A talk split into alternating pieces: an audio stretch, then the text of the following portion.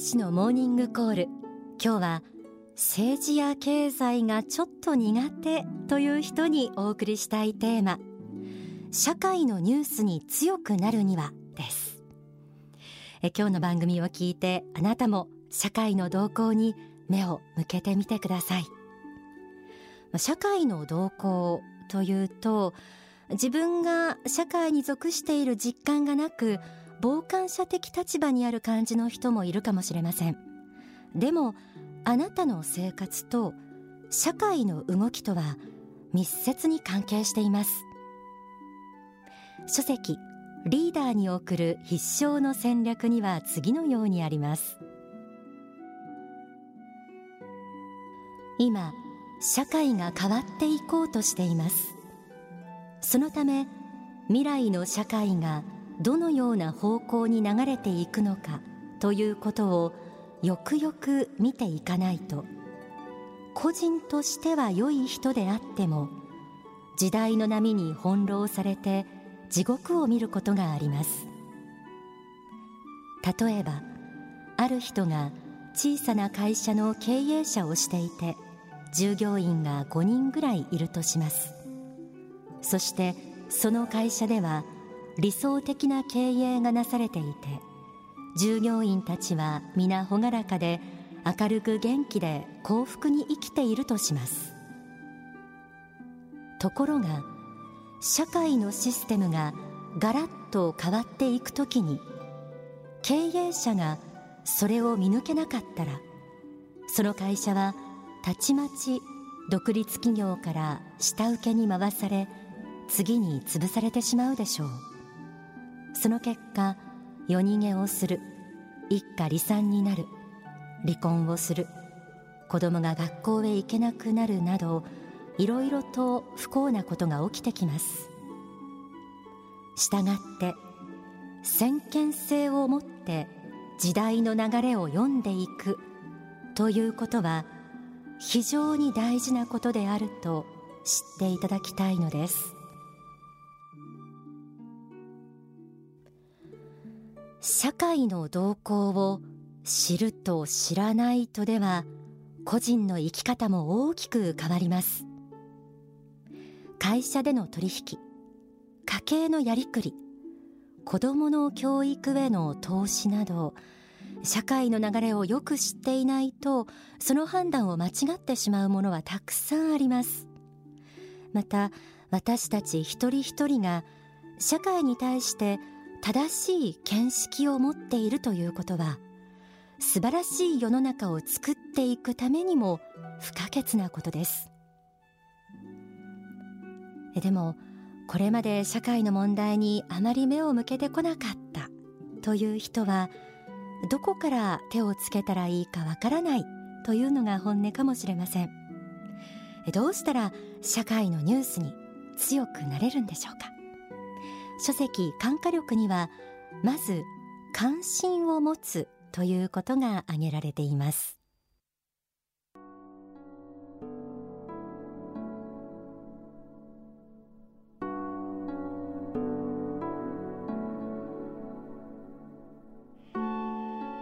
伝統的な仏教の僧侶などが社会問題に関して述べている意見を聞くとピントが外れているという印象を受けることがよくあります。現代社会を見る目が曇っていたり鈍かったり時代に遅れていたりすれば社会問題について発言してもピントの外れたものになってしまうのです。ある分野に対する苦手意識を克服するにはその分野に関心を持つことが必要です。関心を持てばいろいろな形で情報が入ってきます。テレビラジオ新聞など情報源は数多くあります。まず関心を持つことです。そうすれば必要な情報は集まってくるのです。政治経済については時事ニュースなどを見ているだけでかなりのことがわかります。社会のニュースに強くなるためのポイントとしてまず関心を持つということが挙げられました。世の中の状況は時々刻々と変わっていきます。多くの人が今何に関心を持っているのか。何を不満に思い何を求めているのか。まずはアンテナを張ってみましょう。そうすると今までと同じニュースを見ていても目や耳に入ってくるものが不思議と変わってくるんです。私の体験ですが新人アナウンサーの頃は正直ニュースを読むのも字面だけ追うのが精一杯ということがしばしばありました。でもちゃんと伝えるために勉強は欠かせません。とりあえず自分の興味と近いジャンルのニュースを一本の軸にして毎日その動向を新聞などで追い続けてみたんですね。でほどなくして書店に行ったりすると不思議と今まで目に入らなかったそのジャンルの本に引き合わされるという感じで出会いましてでそのニュースの背景ですとか複雑な仕組みが理解できでやがてはそのジャンル以外の周辺の問題についても理解が早くなっていくということがありました。さて書籍感化力には社会のニュースに強くなるためのポイントとして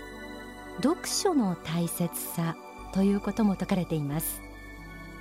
書籍では一定の見識を持つための読書量の目安として100冊という数が挙げられています。ただ今までそうしたことに関心のなかった人がいきなりたくさんの本を読むのはなかなか難しいことですよね。書籍青春の原点には次のように説かれています。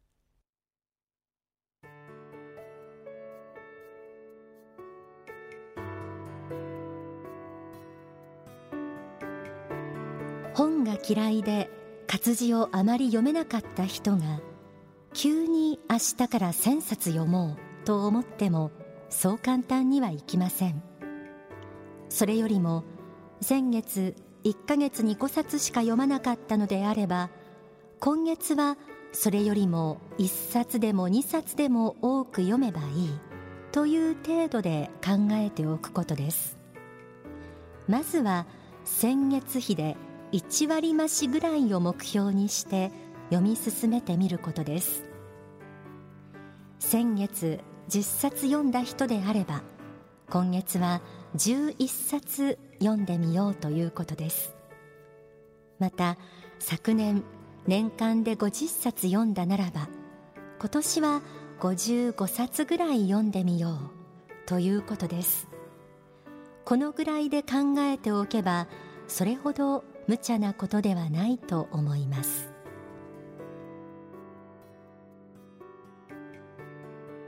社会のニュースを正しく理解するためには基礎となる知識が必要です。そのためにはやはり読書が有効です。今本屋さんに行けば政治経済に関する本も専門的なものだけではなくて初心者向けのものもたくさん出ています。そうした分かりやすい一冊からまずは始めてみませんか？一冊二冊三冊と読み進めていくうちに読書の速度も速くなりますし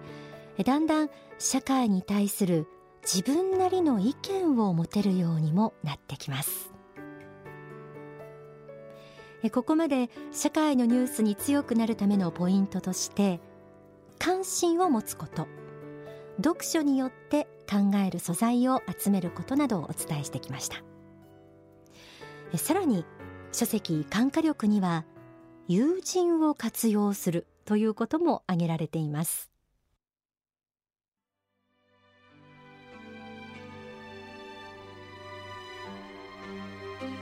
賢い友人を持ちその人にこれはどういうことか何が正しいのかなどと聞けば教えてくれるでしょう。自分で勉強すれば10年かかることが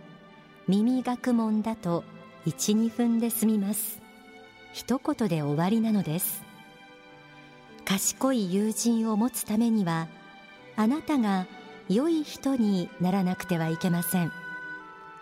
要するに賢い人が付き合っても良いと思える人になることです。人の出会いは無限にあります。賢い人は探せばいくらでもいます。自分の独力では結論を得るまでに10年かかる問題を一言で解決してくれる人が世の中にはたくさんいるのです。自分で勉強することが原則ですがその上で賢い友人を活用することも大事なのです。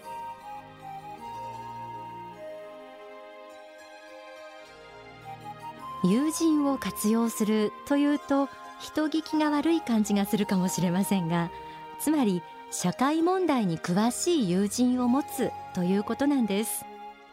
まあ、読書だけだととっつきにくいところもあると思います。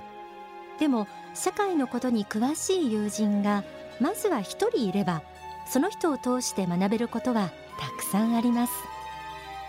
こうしたところから社会への一定の見識を持っていくというのも一つかもしれませんね。今日は社会のニュースに強くなるにはというテーマでお送りしています。ここで大川隆法総裁の説法をお聞きください。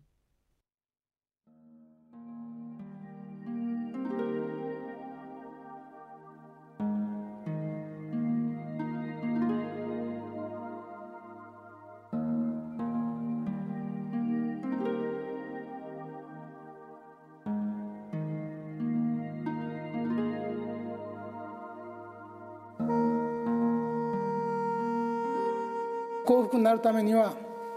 社会の仕組みというかねそういうものが学ぶ必要があるということですね。社会の仕組み、え社会あるいは自分を取り巻く世界と言ってもいいですけれどもこういう社会とか自分を取り巻く世界が一体どのようになっているのかということですね。その社会の仕組みを学ばなければ幸福に生きていくことは困難です。だから社会の仕組みに反して自分の幸福を追求してもですね必ず壁にぶつかる、ね、そうでしょ？個人として自分は幸福だということでですね、えー、いろんなことはほらできるでしょ？個人の自由ということで言えばですね例えば、え、車で道路走ってみたら道路でつるはしで掘ってる人がいるからね。ヘルメットかぶってつるはしで掘ってる人がいるから。ああ面白そうだな。俺もやってみたいなと思ってつるはし持ってって道路を振り返し始めたらそれはたちまち怒られるでしょうね。なんで俺がやっちゃいけないんだって言ってあなたはそういう立場にないと。あるいは工事として受注されてですね。で責任持ってやってる人たちの仕事なんだからあなたはそういう仕事じゃないでしょと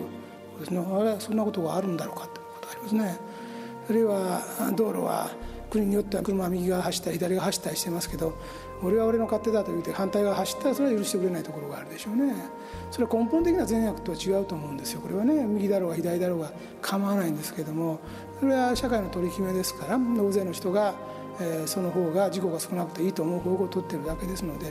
こう社会の取り決めを知らずにやったら個人としてはですね制限時速で走ってるの何が悪いと言ったってですね君走ってる方向が違うんだと。右と左間違えているんだと言われたらですねこれはいくら抗弁してもですね許されないものは許されないんですよ。これはサハラ砂漠走るんだったら構わないけれども少なくとも東京だ大阪だっていうのは大都会走るならそれは交通ルールちゃんと守りなさいと言われる。そんなことは自分は生まれる前に聞いてなかったと。生まれた後も聞いてなかったと言ってもそれは通らないですね。そういうことがある。それから、えー、会社に入ったら会社のもちろんルールがあるしで会社でも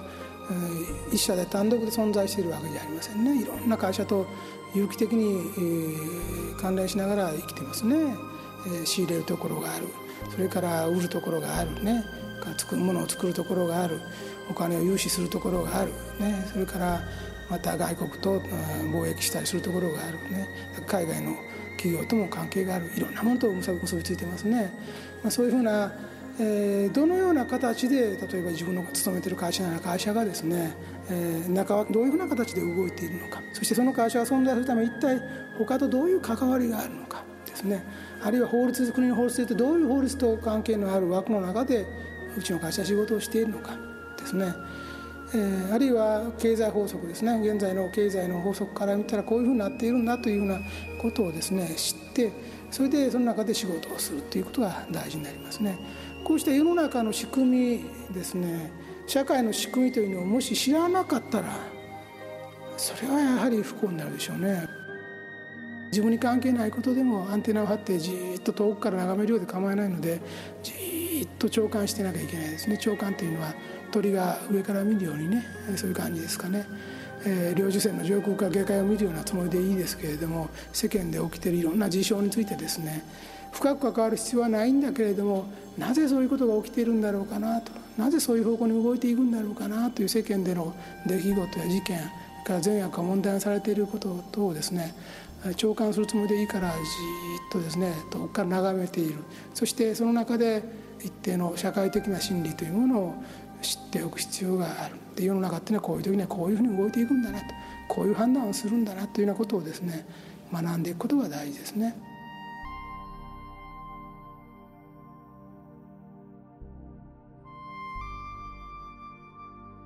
今お聞きいただいた説法は幸福の法講義2という本に収められています。この本のお求めは番組の最後にご案内するお近くの幸福の科学支部拠点までお問い合わせください。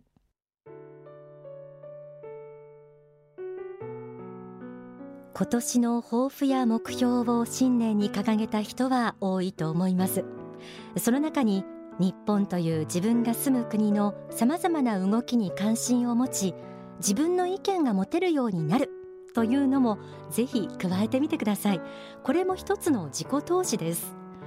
社会への関心は人への関心であり人への関心は愛ある関心でありたいものです。私は人を知るとか社会を知るということは本当はその前に自分を知らなければできないものだと思ってるんですね。で幸福の科学の仏法真理は環境に左右されずに心の中の幸福を得る教えもたくさんあるんですが自分のみ幸福ならそれでいいというものではありません。与える愛の幸福を説きこの与える愛こそ相手があって実践できる教えです。先週のテーマ使命も社会の中で皆さんの果たすべき役割のことを言っています。個人個人が輝ける人生を送るためにも社会を知ること本当に大切だと思います。